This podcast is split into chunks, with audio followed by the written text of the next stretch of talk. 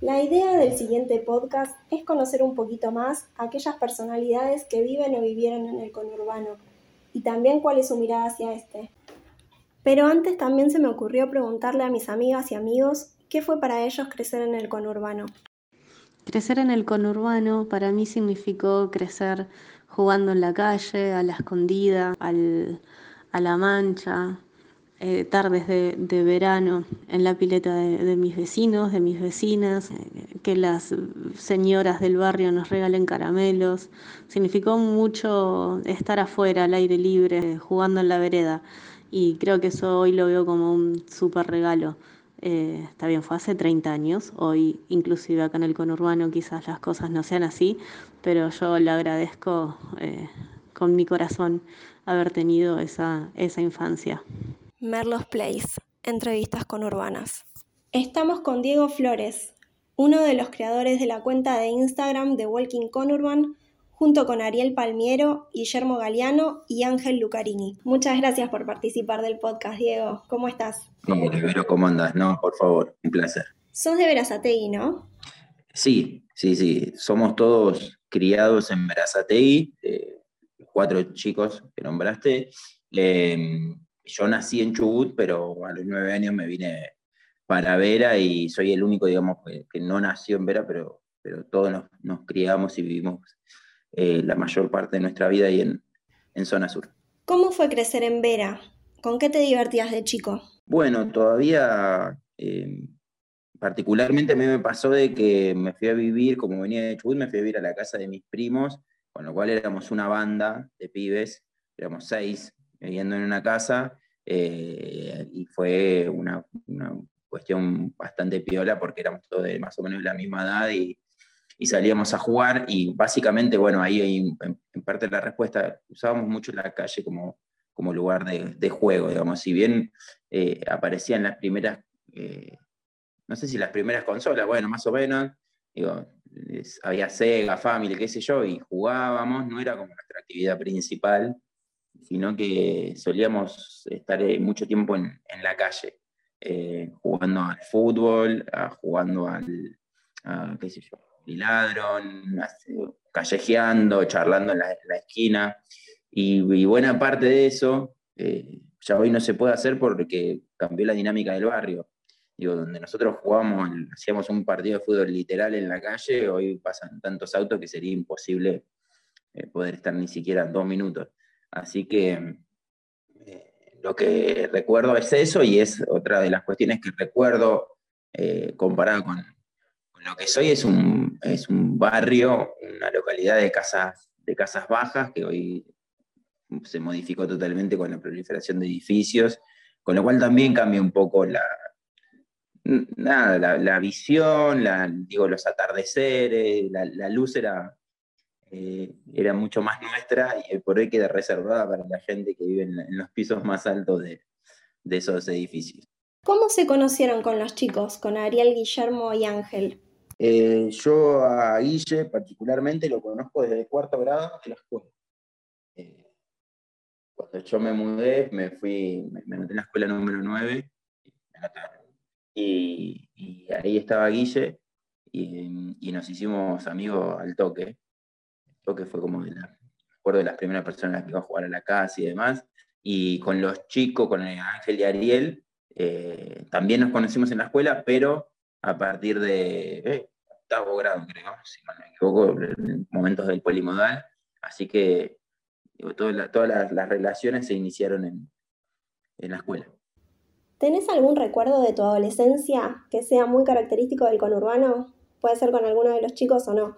Por ahí em, yo te cuento que el otro día me estaba acordando, en realidad tiene más que ver con mi infancia, no tanto con mi adolescencia, pero me acuerdo que yo en esa época no tenía teléfono y no sé quién ni por qué me había regalado unos walkie-talkies, no sé si para un cumpleaños o para una Navidad, eh, de pésimo alcance. Tal es así que eh, la distancia era tan corta que yo le había dado uno a mi mejor amiga y todos los días a las dos y media de la tarde nos juntábamos eh, cada uno en su esquina, porque vivíamos a una cuadra de distancia, pero para poder escucharnos teníamos que ponernos cada uno en nuestra esquina con calle de por medio y nos preguntábamos si podíamos jugar. Pero bueno, eh, no sé si tenés alguna anécdota así o algo que recuerdes, que tengas muy presente, eh, que le tengas cariño.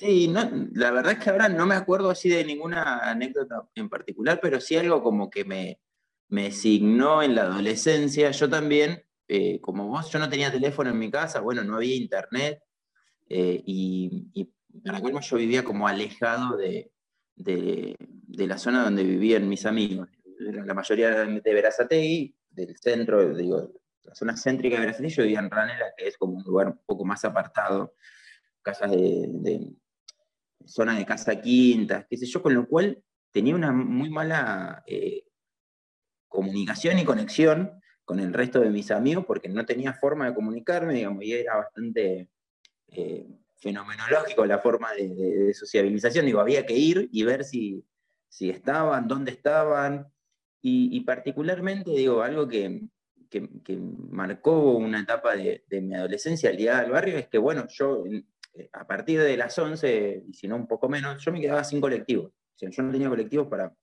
para volver de mi casa o para, hacer, para, salir de mi casa. Con lo cual hacía que eh, las salidas eh, implicaran grandes, grandes distancias y grandes caminatas. Digo, yo para ir a verme, para ir a un bar o algo, caminaba una hora de ida eh, y después una hora de vuelta, a veces en el, no el mejor de los estados, con lo cual, eh, digo, eso hacía que, eh, eso hacía que, digo, la distancia, la percepción de la distancia y del tiempo sea totalmente distinta a lo que es hoy y creo que forma parte de, de, de, mi subjetividad, de lo que formó mi subjetividad y también, por supuesto, de la, la de muchos y muchas que tiene que ver con esto, con las relaciones de, de espacio y tiempo. Entonces digo, esto, recuerdo una adolescencia donde caminaba mucho para, para salir, donde, donde todo el tiempo eh, vivía con, con cierta eh, incertidumbre y hasta adrenalina, digo, de, ver si cuando llegaba a algún lado estaban, no estaban. Muchas veces significaba que caminaba una hora y no había nadie me tenía que volver, o digo, eso fue como algo que, eh, que, hoy, desde, desde, hoy me llama la atención de, haber hecho, y creo que lo, justificaba la, bueno, las ganas de, encontrarme y las ganas de salir y bueno, la da, ¿no? Sí, es re loco porque ahora es como que si no estás con el celular es re difícil encontrarte con alguien y antes te encontrabas y dependías de la puntualidad o no sé, pero no había todas las facilidades que hay ahora y las cosas transcurrían lo mismo. Sí, sí, sí. sí. En el 2012 quizás no todos lo sepan porque no todos lo vivieron, pero hubo lo que se podría decir un tornado, huracán, en parte de Capital Federal y en conurbano. A raíz de esto es que arrancan con la cuenta, ¿no?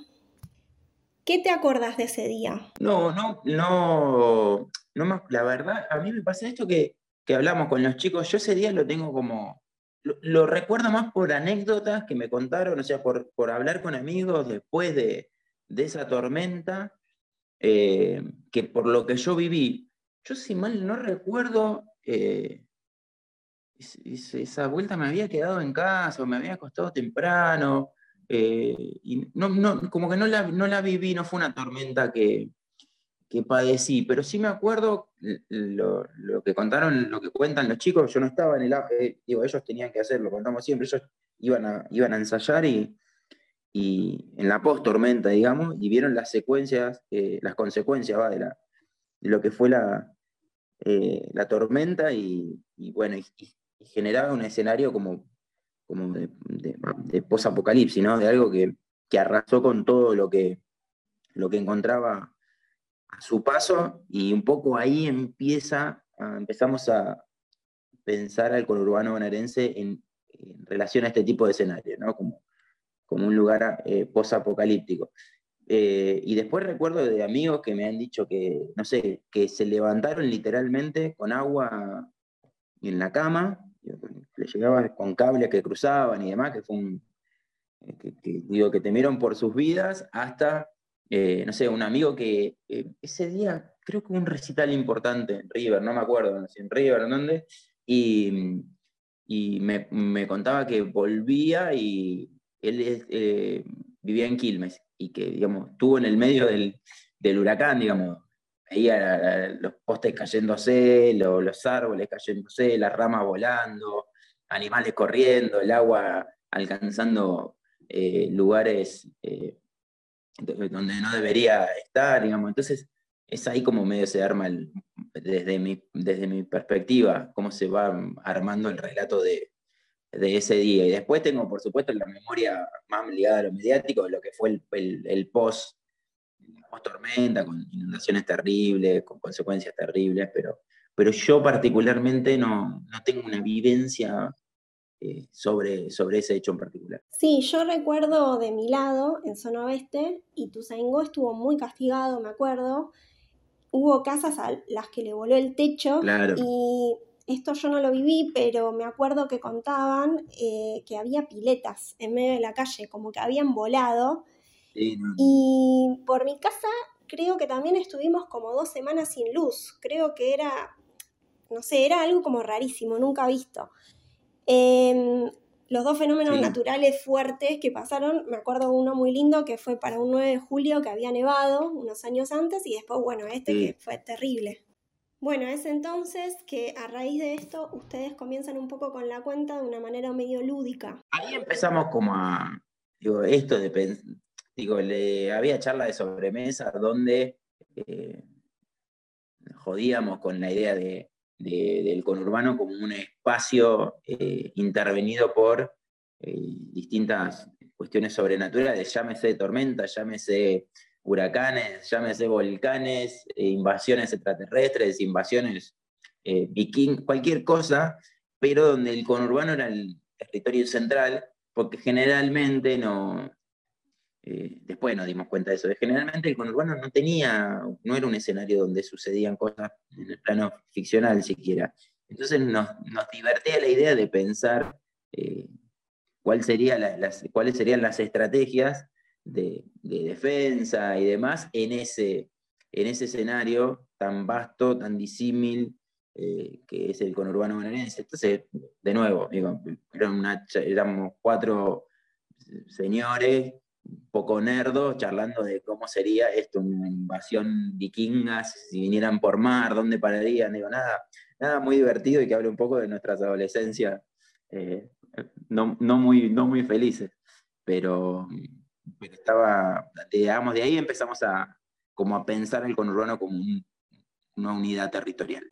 ¿Y para vos qué representa el conurbano? Eh, bueno, representa muchas cosas, pero eh, entre ellas creo que es un, eh, particularmente el imaginario que hay constituido con urbano no, no, hace justicia con él y que tiene que ver con que es un, territorio eh, receptivo, que, ha recibido y recibe multiplicidad de personas, de habitantes, eh, y que con sus dificultades, con sus carencias eh, y con sus, eh, bueno, no quiero decir errores, digo, con, sus dificultades y sus carencias, ha acogido un montón de, familias que, evidentemente vienen de, lugares... de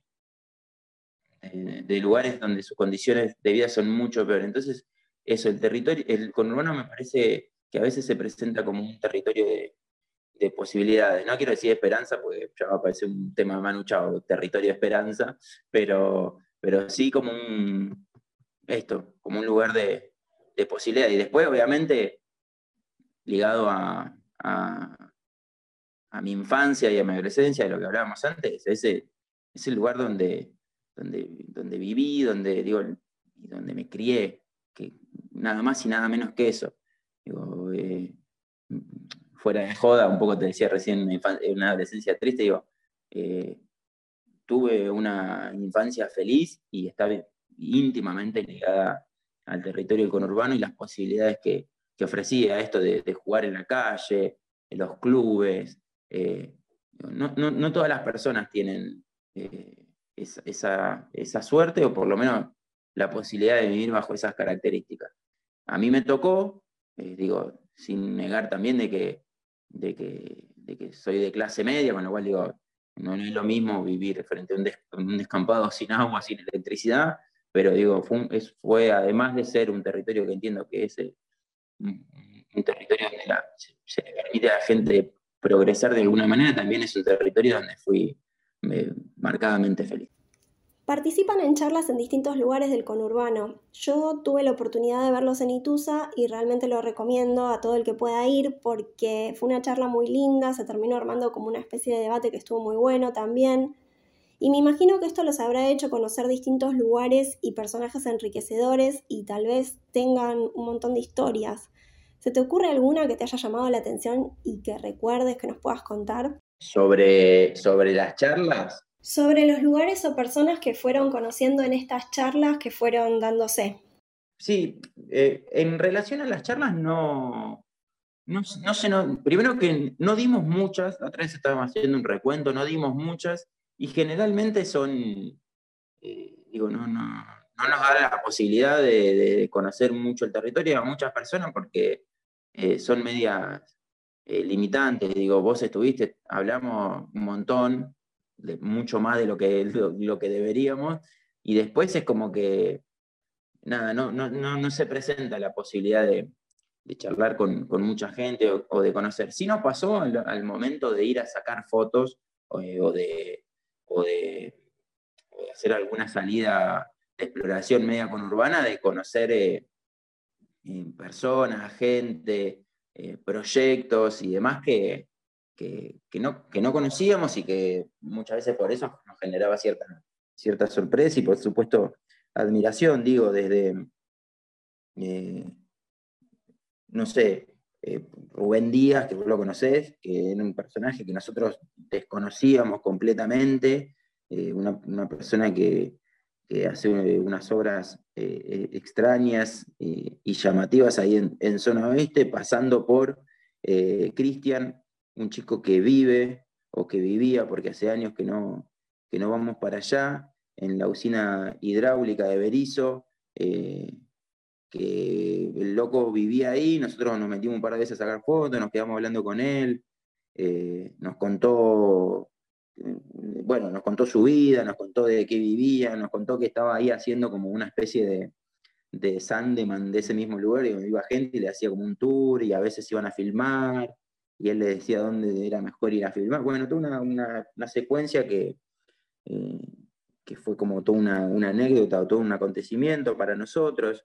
Lo mismo que encontrar gente con, distintos proyectos vinculados al, conurbano, como la gente de la CONU, que imita a, la, ONU, ver como una, una suerte de, parodia al nombre de la, ONU. Eh, ¿Qué más? Eh, bueno, eso, gente con, proyectos vinculados eh, al conurbano que, que, está bueno que empecemos como a, crear comunidad y a ver en qué andamos, en qué lecturas estamos haciendo del territorio, cómo se lo interviene artísticamente eh, y demás.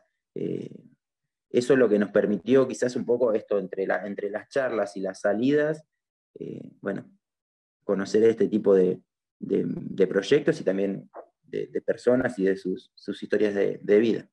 ¿El humor es un mecanismo de defensa para los que vivimos acá? No, no me parece que sea meramente un mecanismo eh, de defensa. Me parece que es un registro desde el cual se puede eh, contar el conurbano bonaerense, ¿no? que sí particularmente eh, tiene una connotación distinta si la, si la hace alguien que vive, que goza y que padece el territorio, alguien que no lo vive y quien no lo padece. ¿no? nosotros siempre hablamos de, del meme ese del guasón, donde si yo hago un chiste, está todo bien, pero si vos lo haces, eh, saco el chumbo. Vos no podés hablar mal de mi, de mi, barrio, yo sí. Eh, en ese sentido, me parece que el humor no es solamente un, método de defensa, sino más bien un potenciador para, comunicar muchas cosas. Muchas veces se puede, se puede eh, criticar desde el humor, enaltecer desde el humor, y no, y no solamente como un lugar de, resguardo. Entiendo la, entiendo la, la asociación, digo, es un poco el cinismo de Chandler, ¿no? De, reírse de, sus propias desgracias, pero hay, hay un, digo, sería acotar las, potencialidades del registro humorístico para mí. Si tuvieras que decir ¿cuál es el mejor barrio del conurbano? ¿Cuál elegirías y por qué Merlo? Eh, no, no hay, no, hay, no hay chance de que uno no elija al, que, al que pertenece. Primero porque no conozco, digo, conozco los barrios donde viví. Entonces no, no, no, puedo, no puedo eh, digo, no puedo más que ejercer eh, un chauvinismo trascendental y decir que el mejor barrio o la mejor localidad es, es y, punto, y, está a la vista, ¿no? ¿Y qué es lo que más te gusta de Verazatei? Eh, eh, creo que está vinculado un poco con lo que veníamos hablando. Es, el, lugar donde están mis amigos, donde están las personas que quiero, eh, donde, fui, fui donde fui feliz, donde soy feliz, y es el territorio, y, es el territorio y fue Verazate lo que, lo que facilitó eso, digamos. Eh, uno, y está muy presente eso en, los discursos, uno trata de evitar la, la romantización y sabe que, hay lugares que son eh, mejores o peores que otros, digo, pero eh, la, vinculación entre la felicidad, la adolescencia, la niñez y el territorio, eh, creo que hacen que, que, uno entienda que eso es lo, mejor. no sé si hay algo, digo, de Vera que te diga, no sé, qué sé yo, la Plaza San Martín es lo mejor de Vera, o qué sé yo, sus políticas culturales, no, no sé, no lo sé sé que es el territorio que me permitió esto, tener una, adolescencia eh, feliz y por eso, por eso lo rescato. Además de que me parece que, eh, digo, conociendo otros territorios eh, y otras localidades, que no en su totalidad obviamente, pero además me parece un lugar armonioso, bello, con espacio que muta bien sus espacios verdes, su centro. En algún momento también, digo, para no, para no exagerar, también padecimos a, a Vera, digo, cuando cuando crecimos y empezamos a salir, Vera, hasta hace mucho tiempo no tenía bares. Entonces decía, che, me tengo que ir de acá para, para salir. Y irse, implicaba esto de nuevo, eh, distancia y tiempo. Y tenías que tener, y distancia y tiempo significaba también tenías que tener plata, y era como muy limitante, ¿viste? Después cuando empezaron a poner, eh, cuando pusieron el primer bar o el segundo de fue muy, muy divertido, muy gracioso, porque claro, todas las tribus urbanas se nucleaban ahí, ¿viste? Entonces vos eh, te interrelacionabas, interrelacionabas con Rolinga, Chetos, Punks, eh, era como una especie de multiverso donde convivían todas las, las tribus urbanas y, eso, eso también hizo que creo que, lo hablamos mucho con un amigo también, que eso hizo como que tengamos herramientas para, para saber relacionarnos con eh, esto, como, comunidades o tribu a la que no pertenecíamos, ¿no? Y hablando un poco de si hubiese que hacer un tour por el conurbano, me acuerdo que hace un tiempo hicieron una especie de concurso sobre las ocho maravillas del conurbano, algo así. ¿Cómo fue eso? Algo totalmente azaroso. Eh, ni, lo, ni lo pensamos mucho, fue, che, un día tenemos que hacer las maravillas del conurbano, como están las, las maravillas del mundo, y sí, sí, que es así nomás. Y, eh, y un día le dije a los chicos, che, voy a elegir 24 fotos y las hacemos, las tiramos ahí en, el, en, el, en, en las historias y, vemos qué pasa, hacemos tipo eh, mundialito eh, y, que, y, que, la gente vaya eligiendo. Y la, digo, la elección fue totalmente arbitraria, azarosa, injusta, como toda como toda votación, digo, quedaban lugares afuera que podrían haber estado tranquilamente y que quizás hayan sido elegidos, podrían haber sido alguna maravilla, y, bueno, y, lo tiramos así nomás. Y medio que eso como que explotó un poco, nos, puso a, rotar en los medios de comunicación, que también es muy divertido para entender cómo hoy los medios de comunicación se, se relacionan con las redes sociales, porque digo, después que que la gente eligió las ocho maravillas y que nosotros lo publicamos. Eh, hoy lees en un medio y quizás te dicen, bueno, eh, es, qué sé yo, el tanque absoluto, dicen el nombre que le pusimos nosotros, que también fue totalmente arbitrario. Eh, una de las maravillas del conurbano bonaerense, como si eso estuviera homologado oficialmente y no fue más que, que una joda o algo así como, che, vamos a hacer esto. Pero tuvo una repercusión que, como muchas de las cosas que hacemos, no, no vislumbramos el impacto que, podía llegar a tener y que tuvo. Y para cerrar, si tuvieras que elegir alguna foto de la cuenta que sea como la que más te guste, ¿tenés alguna presente como para describirla? Me pasó de que fui, fui como teniendo distintas fotos que decía esta foto, o que me llaman, digo, fui cambiando lo, me fue cambiando la, el gusto sobre lo que me llamaba la atención. En algún momento estaba muy cebado con la arquitectura, en otro momento con los tanques, en otro momento con eh, la relación entre los animales y el conurbano. Y eso fue como, como virando, el tema de los contrastes, viste, de, no sé, un auto carísimo al lado de un caballo pastando. Pero siempre, digo, siempre creo que lo que más rescatamos con, los chicos en general, más allá de alguna u otra cuestión, eh, digo, nos gusta, a nosotros un poco nos gusta eh, contextualizar, historizar y, preguntarnos, bueno, del por qué, ¿no? Más allá del exotismo que pueda llegar a causar una foto y demás, nos gusta preguntarnos, bueno, ¿por qué estás tú ahí? ¿Qué pasó? ¿Cómo se explica? ¿Hay una historia?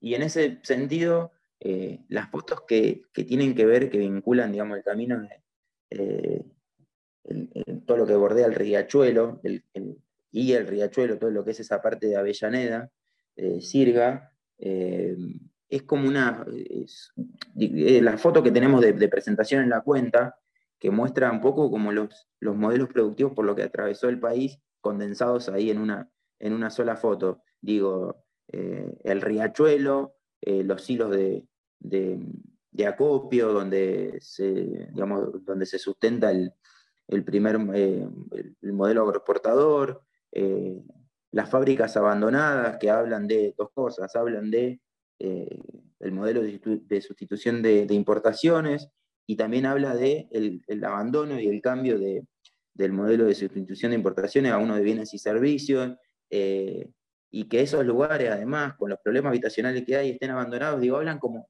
ah, desde ahí podés contar la historia del, del país, quizás, si querés. Entonces, esas fotos no, a mí me súper interesan y me parece que son eh, interesantes como, como disparadores para hacer eh, una multiplicidad de lecturas, más allá, te repito, de, la cuestión exótica, así, fa, mirá esto, ¿viste? Como nos gusta como recorrer un camino un poco más eh, vinculado a estas, a estas variables que te, que mencionaba. Entonces digo, por ahí esas son las fotos que más me, que por hoy más me, me interesan. Bueno, Diego, muchísimas gracias. Me encanta entrevistarte. No, por favor, gracias a vos.